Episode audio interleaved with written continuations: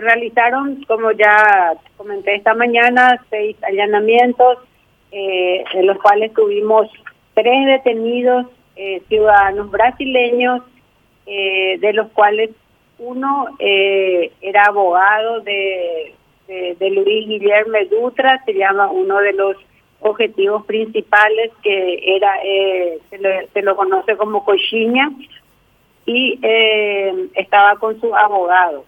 Cuando Luis Guillermo Dutra Coixiña había eh, caído preso en julio del año pasado, eh, en el Brasil él había sido asistido por este abogado. Estos eran miembros de la banda de Giovanni Barbosa, que se le conoce como Bonitown, ¿verdad? Entonces, eh, eh, es el que tuvo el caso del hace poco del intento de en la comisaría de Pedro Juan, no sé si recuerdan el caso. Sí, sí, sí. Bueno, y esta eran gente, los dos muy allegados. Entonces, eh, esta, esta persona estaba con su abogado, que es uno de los que fue detenido también, que se llama Pedro Martins Aquino. Eh, otro es, eh, es, también brasileño, Rafael Sancanari, pero al ser cotejado su identidad con la gente de la Policía Federal, eh, tenía otro nombre y también era eh, considerado miembro activo de esa facción criminal por, por parte de la Policía Federal, ¿verdad?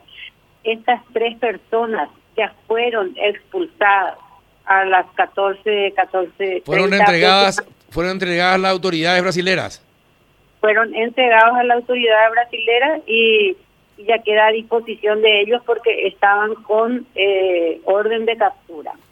Entonces, eh, con esto se concluye esta parte y nos quedaría a nosotros ir cerrando otros eh, otros puntos ya con el Ministerio Público que quedan pendientes, como por ejemplo el tema de la marihuana cultivada indoor o es, tipo invernadero, ¿verdad?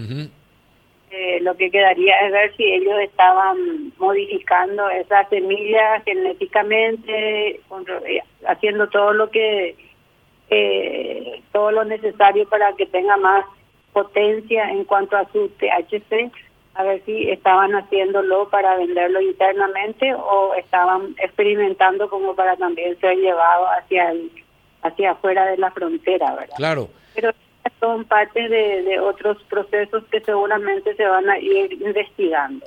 Ahora, ¿y hay eh, estimación de cuánta era la marihuana que se estaba cultivando en ese invernadero? Y la verdad que eh, cifras exactas no tengo, pero eh, según me, estaban comentando miembros del equipo que estuvieron haciendo el procedimiento que tenían una inversión aproximadamente de 100 mil dólares con todos los equipos y artefactos que estaban en ese lugar. Eh, entonces quiere decir de que tenían suficiente material como para producir más que eso, ¿verdad? Eh, entonces, porque tiene toda una infraestructura hacer ese tipo de marihuana, considerando que tienen que tener luces, eh, también cultivos controlados en cuanto a suelo, temperatura, humedad, etcétera. Entonces, eh, quedaría también, eh, como dije anteriormente, ver para dónde era esa producción o un experimento. Y dígame, ¿hay detenidos que quedaron en territorio paraguayo? No, no tenemos detenido en territorio paraguayo porque todos eran buscados por la Policía Federal. Todos tenían orden de captura. ¿Armas? ¿Decomisaron armas también durante los allanamientos? Eh, no, armas no. Estaban, está, no, tuvimos ningún reporte de armas, solamente eh, ellos eh, y el, lo que estaban haciendo en el invernadero. De hecho, nuestra, nuestro objetivo principal fueron estas personas a estas personas. Nosotros nos fuimos para tomar a estas personas y por supuesto atacar sus bases operacionales y logísticas para estaban en la ciudad. Claro. Y creo que el objetivo se cumplió.